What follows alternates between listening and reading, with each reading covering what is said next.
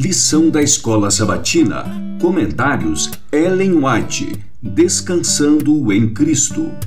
Lição 7. Descanso, relacionamentos e cura. Terça 10 de agosto. Perdoar e esquecer?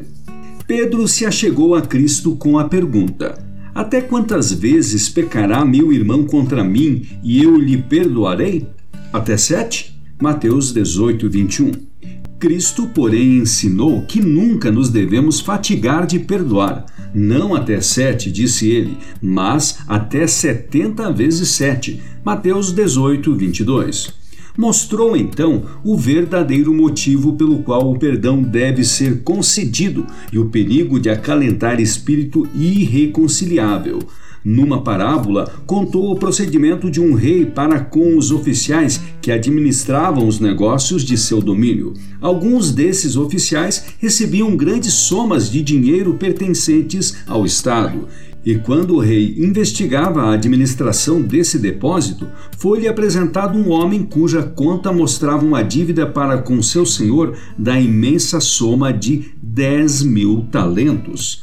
Nada tinha ele com que pagar, e, segundo o costume, o rei ordenou que fosse vendido com tudo quanto tinha, para que se fizesse o pagamento. Atemorizado, porém, o homem prostrou-se aos seus pés e suplicou-lhe, dizendo: Tenha paciência comigo e pagarei tudo ao Senhor. E o senhor daquele servo, compadecendo-se, mandou-o embora e perdoou-lhe a dívida. Mateus 18, versos 26 e 27. O perdão concedido por esse rei representava o perdão divino de todo pecado. Cristo é representado pelo rei que, movido de compaixão, perdoou a dívida de seu servo. O homem estava sob a condenação da lei quebrantada. Não podia salvar-se por si mesmo, e por esse motivo Cristo veio ao mundo, velando sua divindade com a humanidade e deu sua vida, o justo pelo injusto. Entregou-se pelos nossos pecados e oferece livremente a todos o perdão comprado com seu sangue. Parábolas de Jesus, páginas 243 a 245.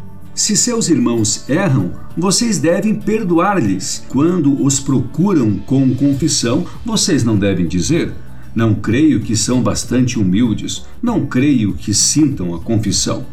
Que direito vocês têm de julgá-los como se pudessem ler o coração? A palavra de Deus diz: Se ele, seu irmão, se arrepender, perdoe-lhe. Se pecar contra você sete vezes num dia e sete vezes vier para lhe dizer: Estou arrependido, perdoe-lhe. Lucas 17, versos 3 e 4.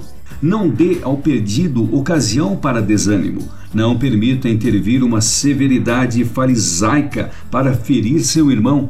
Não surja amargo escárnio na mente ou no coração. Não manifeste sinal de desprezo na voz se falar uma palavra de você mesmo, se tomar atitude de indiferença ou denotar suspeita ou desconfiança, poderá causar a ruína de uma vida.